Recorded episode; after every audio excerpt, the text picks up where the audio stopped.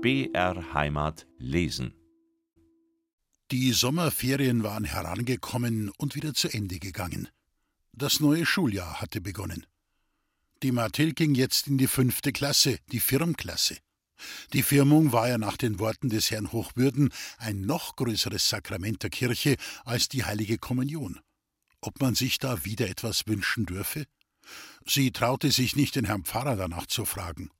Der Wunsch, den sie bei der Kommunion so innig gedacht hatte, war bis jetzt nicht in Erfüllung gegangen. Aber sie wollte nicht ungeduldig sein.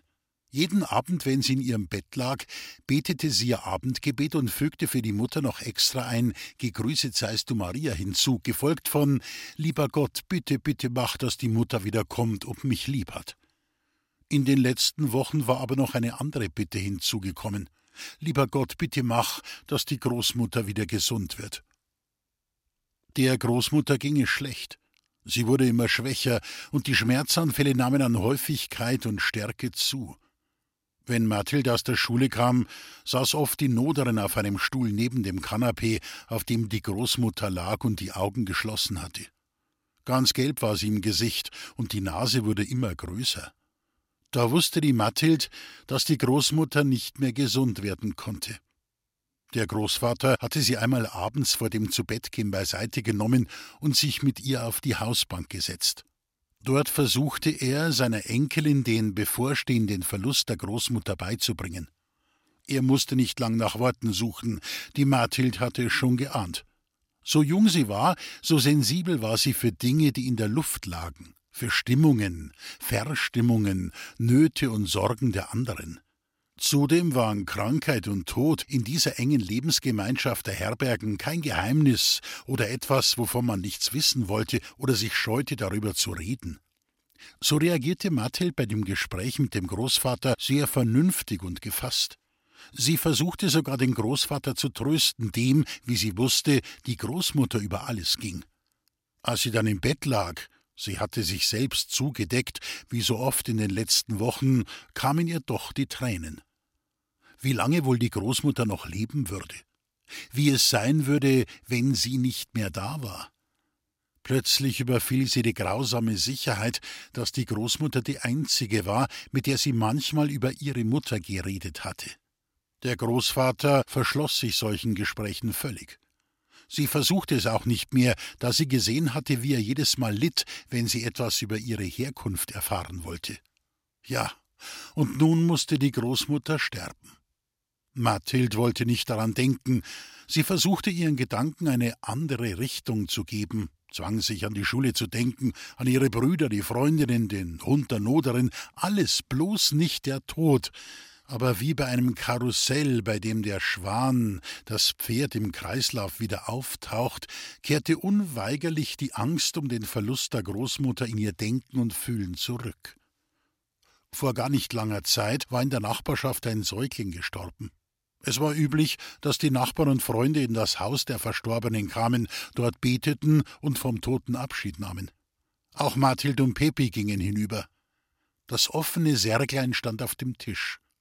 Es war kaum größer als eine Schuhschachtel und lehnte an einem großen, mit Wasser gefüllten Maßkrug, in dem einige Blumen staken. Das Gesichtlein der kleinen Toten war verkniffen und greisenhaft, die mageren gelben Händchen hatten Ähnlichkeit mit Hühnerklauen. Sie zogen immer wieder die Blicke der Mathild auf sich, mehr als das Gesicht, und als gerade niemand im Raum war, konnte sie nicht widerstehen und fasste eines der Händchen an. Sie erschrak heftig. Das war ja kalt wie Eis. Blitzschnell zog sie ihre Hand zurück und stieß dabei an einen der Kerzenständer, die zu beiden Seiten des Sarges aufgestellt waren. Der Leuchter fiel seitlich auf den Sarg und brachte die labile Konstruktion ins Rutschen, so dass der Sarg mit einem lauten Rumpler auf den Tisch stieß. Die Kerze verlöschte, rollte über den Tisch und fiel zu Boden, wo sie zerbrach. Mathild hielt den Atem an. Hatte es jemand gehört? Sie wollte weglaufen, aber in diesem Moment kam die Mutter der kleinen Toten herein. Sie richtete nur die rotgeweinten Augen auf die Mathild, schüttelte betrübt den Kopf und machte sich dann stumm daran, die Dinge wieder in Ordnung zu bringen. Beschämt schlich sich Mathild hinaus. Dieser Blick hatte ihr mehr wehgetan, als wenn sie geschimpft worden wäre. Ob alle Toten so kalt waren? Die Großmutter, deren warme Arme sie gewiegt hatten, wenn sie Kummer hatte, an deren warmer Brust sie sich ausweinen konnte, deren warme Hände sie beim abendlichen Zudecken gespürt hatte, wäre sie auch so kalt wie das kleine Kind? Der Seelenschmerz stieg ihr brennend und heiß in die Augen, sie weinte sich in den Schlaf. Ende Oktober, kurz vor Allerheiligen, starb die Großmutter. Ihre letzten Tage waren eine Hölle der Schmerzen. Ihr Weinen und unterdrückte Stöhnen und Schreien wurde nur von ohnmachtsähnlichen Schwächeanfällen, die aber immer länger wurden, unterbrochen. Mathild rannte in den letzten Wochen nach der Schule sofort nach Hause, ohne sich mit den Freundinnen noch zu versäumen, stürzte atemlos in die Küche und Gott sei Dank, die Großmutter war noch da. Die Noderin oder die Lenkerin saßen dann bei ihr, gaben ihr zu trinken und wischten ihren Schweiß von der Stirn, konnten aber nichts tun, als dem Elend ihrer alten Freundin zuzusehen. Längst war die Mathild aus der Schlafkammer der Großeltern ausquartiert worden. Sie schlief jetzt in dem kleinen Zimmer im ersten Stock, das sie mit Sepp, ihrem Bruder, teilte. Karl der Älteste war im August in die Lehre bei einem Elektriker eingetreten und wohnte seitdem im Salesianum, einem Heim für junge christliche Männer. Jeden Abend schlich sich die Mathild, auf deren Gemüt die Angst vor dem Verlust und das Ahnen um die Unausweichlichkeit des Todes, die Furcht vor dem endgültigen Abschied lasteten, nach oben. Dort lauschte sie noch eine Weile auf die Geräusche unten und weinte sich dann in den Schlaf. Eines Morgens, als sie wie gewöhnlich herunterkam, um sich für die Schule zu richten, war der Großvater noch da. Er saß zusammengesunken auf dem Kanapee und starrte vor sich hin. Im Haus war es totenstill. Die Mathild flog zur nur angelehnten Türe der Kammer, stieß sie auf und sah auf den ersten Blick, dass die Großmutter nun tot war. Ganz gelöst lag sie auf dem Rücken. Die Stirn, auf der Todesschweiß stand, war glatt. Die Augen waren geschlossen, der Mund leicht geöffnet, und sie sah so aus wie früher, als sie noch gesund war. Die Mathild kniete sich neben das Bett, nahm die Hand der Großmutter, die noch warm war, und bedeckte sie mit Küssen. Dann stand sie auf, ging zum Schrank, wo ihre Kommunionkerze verwahrt wurde, wickelte sie langsam aus, entzündete sie und klebte sie mit ein paar Tropfen Wachs auf das Nachtkästchen der Großmutter. Darauf ging sie hinaus, nahm den Großvater bei der Hand und führte ihn, der ihr völlig willenlos folgte, an das Totenbett.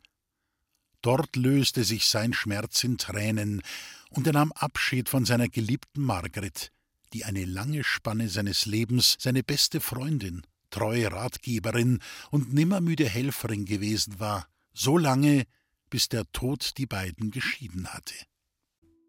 Großvater, muss ich da wirklich hin? Warum kann ich denn nicht daheim bleiben?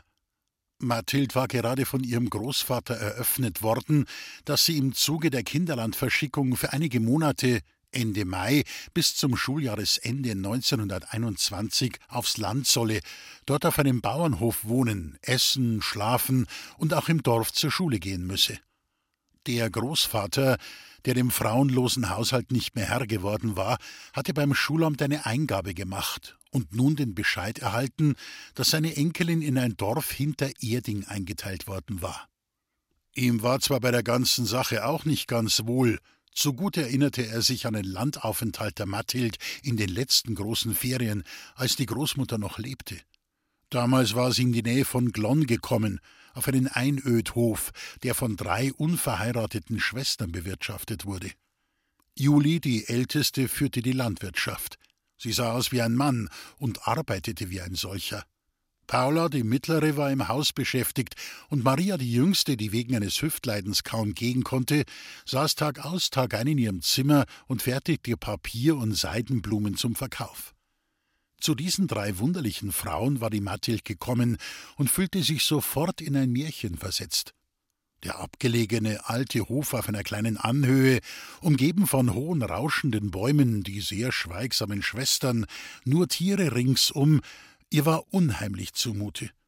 Sie bekam gut zu essen und musste nicht viel tun, ab und zu Holz holen, den Hausflur kehren, bei der Wäsche helfen oder abspülen, wenn Paula auf dem Feld half aber niemand kam zu Besuch, Sie sah keine Menschen, außer den drei Frauen. Mathild war das Leben in der kleinen Herbergswelt gewohnt. Die Kinder, die Freundinnen, die Nachbarn, die einfach so vorbeischauten oder sich was ausliehen. Das Miteinander, das Füreinander, all das ging ihr sehr ab. Eines Tages, Juli und Paula waren auf dem Feld zum Heuen, aus Marias Kammer kam nur ab und zu das Pochen des Krückstockes auf dem Boden, gelangte Mathild auf der Suche nach einem Korb zum Holzeinfassen an eine Türe neben dem Holzschuppen, die ihr vorher noch nie aufgefallen war. Ein rostiger Schlüssel steckte, wie im Märchen. Sie sperrte auf. Leise knarrend öffnete sich die Türe und gab den Blick frei auf das Entsetzlichste, was die Mathild bisher in ihrem Leben gesehen hatte. Vom niedrigen Deckenbalken hing an einem Stricke eine tote Katze, erhängt, die Augen herausgequollen, die Zunge drang aus dem verzerrten Maul und das Fell war blutig zerkratzt und verkrustet. Das Tier hatte sich im Todeskampf mit seinen Krallen die Brust zerfleischt. Im ungewissen Dämmer des Schuppens hingen einige schon abgezogene Katzenfelle sorgfältig auf Rahmen gespannt zum Trocknen. Die Mathild wankte wieder ins Freie und übergab sich. Sie war wie gelähmt. Sie konnte nicht reden, getraute sich nicht zu fragen, was das bedeuten solle, warum diese drei Frauen Katzen töteten auf diese grausame Weise. Tiere, die Mathild liebte und die zu Hause in Giesing als Mäusefänger geschätzt wurden. Ein andermal beobachtete sie nachts von ihrem Kammerfenster aus, wie die Julie ein totgeborenes Kälbchen, das sie mit Mathilds Hilfe einige Tage zuvor eingegraben hatte, wieder ausgrub, auf einen Schubkarren lud und damit in der Holzlege verschwand. Mathild argwöhnte, dass das Fleisch des Kalbes auf den Tisch kam und rührte den ganzen restlichen Aufenthalt nur mehr Gemüse, Kartoffel und Suppe an. Ob ihr Verdacht berechtigt war, erfuhr sie nie, aber diese beiden Begebenheiten machten ihr das Bleiben auf dem Hof verhasst, und sie war heilfroh, als der Großvater sie am Ende der Ferien wieder nach Hause holte. Und nun sollte sie wieder fort, noch länger als das erste Mal. Mädi, versteh doch, dies muss sei. Mir tut's ja selber leid, dass ich die nicht halten kann. Schau, ich bin doch den ganzen Tag nicht daheim und niemals passt auf die auf, das geht einfach nicht. Großvater, ich versprich dir, dass ich nach der Schule aber gleich heimsaus, ganz ehrlich. Jetzt hör auf, Medi, das ist jetzt ausgemacht und dabei bleibt's. Dem Großvater tat es selber leid, dass er diesmal den Bitten seiner geliebten Enkelin nicht nachgeben konnte, aber es war leider so, dass diese nun, nachdem die Großmutter ein halbes Jahr tot war, immer häufiger nach der Schule nicht heimgekommen war, sondern am späten Nachmittag oder sogar erst am Abend, kurz bevor er aus der Arbeit kam, zu Hause auftauchte. Der Großvater hatte es von der Lenkerin erfahren. Auch die Pepi war ein paar Mal ausgeblieben, hatte dieses Stravanzen jedoch bald wieder aufgegeben, da die Lenkerin in dieser Beziehung keinen Spaß verstand. Ein paar saftige Watschen hatten die Pepi kuriert. Wer aber war die Rädelsführerin dieser Unternehmungen? Es war ihre gemeinsame Freundin, die nun schon vierzehnjährige Noda Clary, ein sehr hübsches Mädchen, üppig, voll entwickelt und ziemlich frühreif. Wie schon in der Kindheit, als sie die beiden jüngeren Mädchen zu Streichen und kleinen Verfehlungen angestiftet hatte, verführte sie jetzt Pepi und Mathild zu allerlei Aufmüpfigkeiten, Ungehorsam und fragwürdigen Unternehmungen. Die Noderin, die neben der Clary noch eine ältere, uneheliche Tochter mit Namen Lisi und einen Sohn, den Toni hatte, war eine herzensgute Seele, aber sie war der Clary nicht gewachsen. Lisi, jetzt schon fast 18, hatte in einem Schuhgeschäft eine Anstellung bekommen und verdiente recht gut. Toni war bei einem Fahrradhändler untergekommen und machte sich auch brav. Nur die Jüngste, Clary eben, bereitete ihr große Sorgen. Insgeheim verglich die Noderin ihr Kind oft mit der Makelsdorfer Therese, der verschollenen Mutter der Mathild. Dann betete sie zur Gottesmutter Maria, dass ihre Clary nicht diesen Weg einschlagen würde aber es schien, dass die Gebete nicht viel nützten. In der letzten Zeit war die Clari sogar schon mit einem Burschen gesehen worden. So gesehen kam es dem Großvater gerade recht, als in der Schule die Möglichkeit einer Kinderlandverschickung angeboten wurde. Viele Kinder, vor allem die Ärmeren, meldeten sich hierzu und sahen der Abwechslung von ihrem gewohnten Schulalltag mit Freude entgegen. Vorher aber war noch die Firmung der Mathild. Diesmal war die Frauenkirche, der Dom, die Stätte, an der sie das Sakrament empfangen sollte. Schmerzlich wurde ihr an vielen Kleinigkeiten die Abwesenheit der Großmutter bewusst. Das weiße Kleid, das inzwischen zu kurz geworden war, musste herausgelassen werden, was freundlicherweise die Noderin übernahm. Sie bügelte das Kleid auch. Frisieren konnte sich Mathild mittlerweile selbst. Sie steckte ihre Zöpfe, die sie zum Schulgang trug, in zwei Schnecken an den Ohren auf. Von dem gerade in Blüte stehenden Myrtenbusch, den die Großmutter auf der Fensterbank gehegt und gepflegt hatte, brach sie vorsichtig ein paar Zweiglein ab und band diese mit einem schwarzen Zwirnsfaden zu einem kleinen Halbkranz, den sie sich auf den Kopf setzte. Mit einigen Haarnadeln steckte sie ihn an den dicken Schnecken fest. So hätte es die Großmutter auch gemacht, da war sie sich sicher. Die Großmutter hatte das Myrtenstöcklein aus den Zweigen gezogen, die sie als Braut getragen hatte. Das kleine Reis war im Laufe der Jahre zu einem stattlichen Myrtenbusch herangewachsen und war Großmutters ganzer Stolz gewesen. Oft hatte Mathild gesehen, wie die Großmutter das Stöcklein mit Blicken liebkoste, und diese hatte ihrer Enkelin dann gerne von ihrer Hochzeit und wie sich die beiden Eheleute kennen und lieben gelernt hatten erzählt. Am Morgen des Firmtages wurde Mathild von ihrem Großvater zum Dom gebracht. Sie fuhren ausnahmsweise mit der Straßenbahn, und dort erwartete sie Tante Hilde. Die beiden Erwachsenen wechselten nur die nötigsten Worte. Der Großvater konnte seiner Schwägerin nicht vergessen, dass sie sich damals bei der Sache mit der Teres als letzte moralische Instanz aufgeworfen und die beiden Eltern für das Scheitern eines christlichen und gesellschaftlich unanfechtbaren Lebenswandels voll verantwortlich gemacht hatte. Nach dem Hochamt ging der Großvater wieder heim. Die Tante Hilde führte Mathild zum Mittagessen in den Ratskeller. Nachher gingen sie im englischen Garten spazieren, wo sie am chinesischen Turm eine Kaffeepause einlegen wollten. Als Firmengeschenk hatte Mathild ein wertvolles Gebetbuch erhalten, mit Goldschnitt, goldfarbener Schließe und einem farbigen Marienbild auf dem Buchdeckel. Sie las Andenken an die heilige Firmung, ein Büchlein zur Vorbereitung auf die Firmung und zur Bewahrung ihrer Gnade sowie Wegweiser und Gebetbuch für die heranwachsende Jugend. Es war dies das erste eigene Buch der Mathild, abgesehen von ihren Schulbüchern, und sie war beglückt über dieses Geschenk.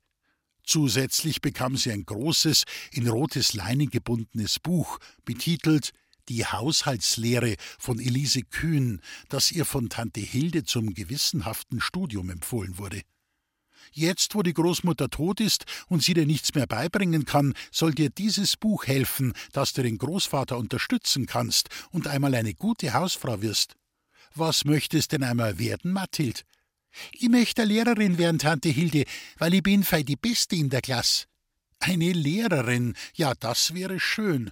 Aber dazu müsstest du auf die Lehrerbildungsanstalt gehen oder auf eine höhere Schule. Das kann sich der Großvater nicht leisten. So eine Ausbildung kostet Geld. Die Mathild machte ein enttäuschtes Gesicht. So hatte sie die Sache noch gar nicht gesehen. Sie dachte, wenn sie immer ihre Hausaufgaben gewissenhaft machte, im Unterricht fleißig mittat, ab und zu den anderen Kindern, die etwas nicht verstanden hatten, half, dann würde das schon genügen. Dass man Geld brauchte, um etwas Ordentliches zu werden, fand sie ungerecht.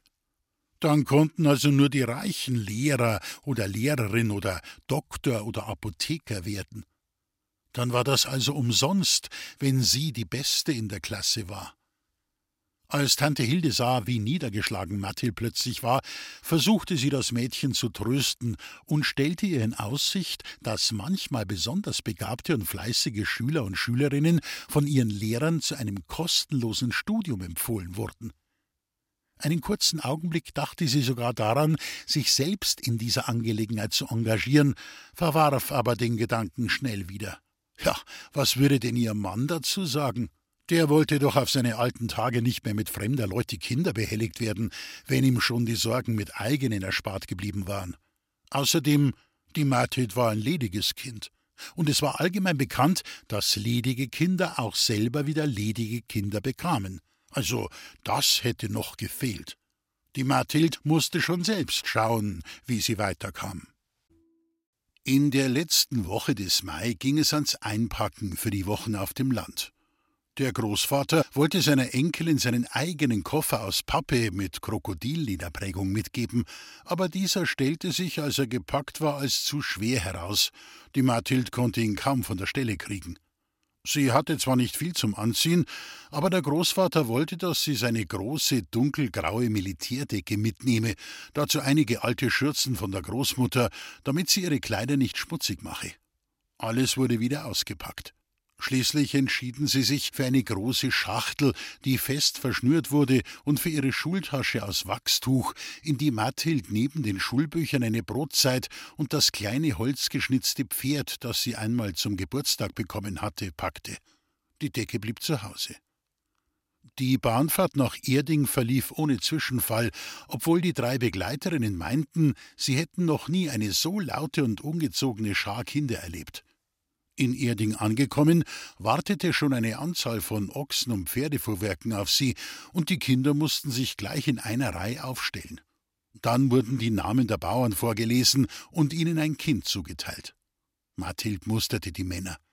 Einige hatten ein freundliches Lächeln aufgesetzt, andere wieder schauten mürrisch und gelangweilt drein, ein paar schimpften über die verlorene Zeit, die sie hier verwarten mussten und die besser zur Arbeit im Feld verwendet werden hätte können. Einer, ein breiter, vierschrötiger Mann mit rotem Haar, rotem Gesicht und einer kurzen Pfeife im Mund, gefiel Mathild überhaupt nicht. Gottlob wurde sie einem nett aussehenden älteren Mann zugeteilt, der von seiner Frau begleitet war. Als sie sich gerade auf den Kutschbock neben ihn schwingen wollte, die Schachtel lag schon oben, fühlte sie sich am Arm festgehalten. Hinter ihr stand der Rote. Zu einer der Begleiterinnen gewandt meinte er, die nehme ich, die ist kräftig, die kann abern. Ja, dann müssen wir das in der Liste ändern, das geht schon, erwiderte diese, das ist überhaupt kein Problem. Die Makelstorfer kommt dann zu Ihnen. Wie war doch gleich Ihr Name? Ich bin der Strasser Kasper, ich hab den größten Hof da herund, hast mich? Ja, ja, schon gut. Dann also Markelsdorfer zum Strasser und die Pfallermonika kommt dann zum Bichel Josef. Die Mathild bewegte sich nicht. Sie glaubte nicht recht verstanden zu haben. Sie musste mit dem Mann gehen, den sie grässlich fand, und das andere Mädchen dürfte zu dem netten Bauern? Dieser reichte ihr nun mit bedauerndem Achselzucken ihre Schachtel herunter, meinte Nix für ungut, Dirndl, und half dann der Monika auf dem Bock. Mathild rührte sich noch immer nicht. Sollte sie sagen, dass sie das ungerecht fand, dass sie lieber zu dem andern Bauern wollte? Während sie noch die Worte überlegte, zog der Kaspar sie mit zu seinem Ochsenwagen, fasste sie mit seinen Bärenpranken unter den Armen und hob sie wie einen Sack Federn auf den Bock. Dann sprang er selbst hinauf, ruckte kurz am Zügel und schon ging es rumpelt in Richtung Reisen. Mathild kämpfte mit den Tränen. Sie hatte es ja gewusst, dass es wieder schlimm werden würde. Warum nur hatte der Großvater sie gezwungen, bei dieser Sache mitzumachen? Und wie lang waren drei Monate? Das waren fast hundert Tage. Das würde sie ja nie und nimmer aushalten. Nun rollten ihr doch die Tränen über die Backen. Vorsichtig, damit es der Kasper nicht sah, wischte sie sie mit den flachen Händen weg. Aber es kamen immer neue. So von aller Welt verlassen hatte sie sich noch nie gefühlt. Der Kaspar pfiff einstweilen vor sich hin, schnalzte ab und zu mit der Geißel und schien über seinen guten Handel recht zufrieden zu sein. Entweder er bemerkte es tatsächlich nicht, dass das Kind neben ihm in Tränen schwamm, oder es war ihm gleich. Er sagte jedenfalls nichts, und so verlief die etwa halbstündige Fahrt in Schweigen. Gleich am Dorfeingang stand der Hof des Strasserbauern. Vor dem langgestreckten, zweistöckigen Haus blieb das Gefährt stehen. Die Front hatte zu beiden Seiten der hellen Eichentür drei Fenster, von denen auf der einen Seite zwei offen standen. Als der Wagen hielt, zeigten sich ein paar Köpfe an den Fenstern, verschwanden aber gleich, als drinnen eine schrille, scheltende Stimme zu hören war. Die Mathild blieb sitzen, da sie nicht wusste, ob sie schon angekommen waren. Da erschien am Eingang eine junge Frau, die dem starken Leib nach zu urteilen hochschwanger war. Sie hatte ein müdes, blasses Gesicht, die hellbraunen Haare waren im Nacken zu einem Knoten geschlungen. Freundlich nickte sie Mathild zu, dann zu Kaspar gewandt, der gerade am Absteigen war, meinte sie: Das ist ja ein Netzmadel, was du da mitgebracht hast. Ob's nett ist, wird sie schon herausstellen. Bisher hat's ja bloß geflennt. Und zu Mathild gewandt: Ja, was ist? Komm aber, oder brauchst du extra Einladung?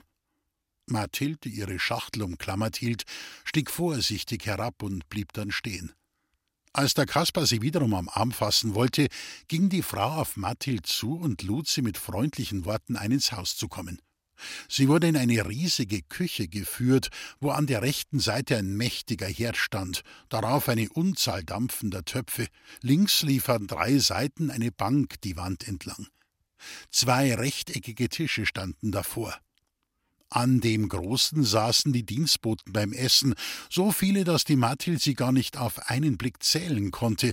Am anderen thronte an der Schmalseite eine ältere, dürre Frau mit grauroten Haaren, die Mathild aus kleinen, dunklen Mausaugen misstrauisch musterte. Zu dieser führte die junge Frau, anscheinend die Bäuerin, die Mathild, und stellte sie ihr vor. Schau, Mutter, die ist das Madel aus der Stadt, die bleibt jetzt ein paar Wochen bei uns und hilft uns. Ja, wird schon was gescheit sein, so ein Stadtfrack. Die haben doch keine Ahnung von einer Arbeit. Naja, mir soll es gleich sein. Durch diese wenig freundlichen Worte bedrückt, wagte sich die Mathild kaum hinzusetzen, als die Jungbäuerin sie nun aufforderte, an ihrem Tisch Platz zu nehmen. Eine irdene, braunglasierte Schüssel mit Knödeln stand darauf, daneben eine mit grauer Soße, in der Krautblätter schwammen. Auf dem Platz an der anderen Schmalseite, also der alten Frau gegenüber, stand ein Holzbrett mit einem großen Stück durchwachsenem Speck. Die Bäuerin legte Mathild Knödel und das Kraut vor, dann sich selbst. Die alte Frau war schon mit Essen fertig und verfolgte die Bewegungen der Jungen argwöhnisch und genau. Bevor Mathild zu essen anfing, betete sie, was die Alte veranlasste, ein wenig milder zu blicken. Mathild war mit dem Tischgebet noch nicht fertig, als der Bauer hereinkam.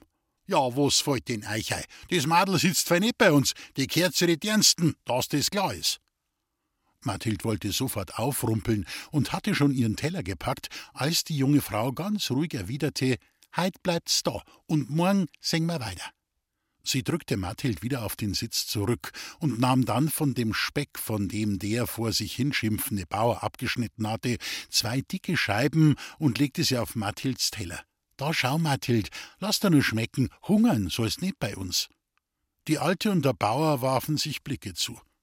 Mathild hielt die Augen auf den Teller gerichtet, sie wagte nicht rechts noch links zu blicken. So löffelte sie ohne Appetit den Teller leer, bedankte sich und wartete dann, dass man aufstand. Die Dienstboten waren lange vorher fertig geworden und gingen nun auseinander, jeder seiner Arbeit nach. Eine junge Magd wurde vom Bauern zurückgerufen, sie sollte der Mathild die Kammer zeigen, wo sie gemeinsam schlafen sollten. Es stand nur ein Bett darin. Der Bauer hat gemeint, für die paar Wochen geht's schon, darfst die halt nicht so brot machen meinte die Magd und schaute die Mathild ein wenig zweifelnd, aber treuherzig an. Sie gefiel ihr eigentlich ganz gut. Ein bisschen erinnerte sie Mathild an ihre Freundin, die Noderklari, nur dass die Lina, so hieß die Magd, etwas älter war, achtzehn Jahre, wie Mathild erfuhr. Aber sie hatte genau wie Clari so schönes, welliges, kastanienbraunes Haar, und auch die blanken, braunen Augen in dem herzförmigen Gesicht waren die Claris. Nur, dass sie kein eigenes Bett haben sollte, behagte ihr gar nicht. Aber was sollte sie machen?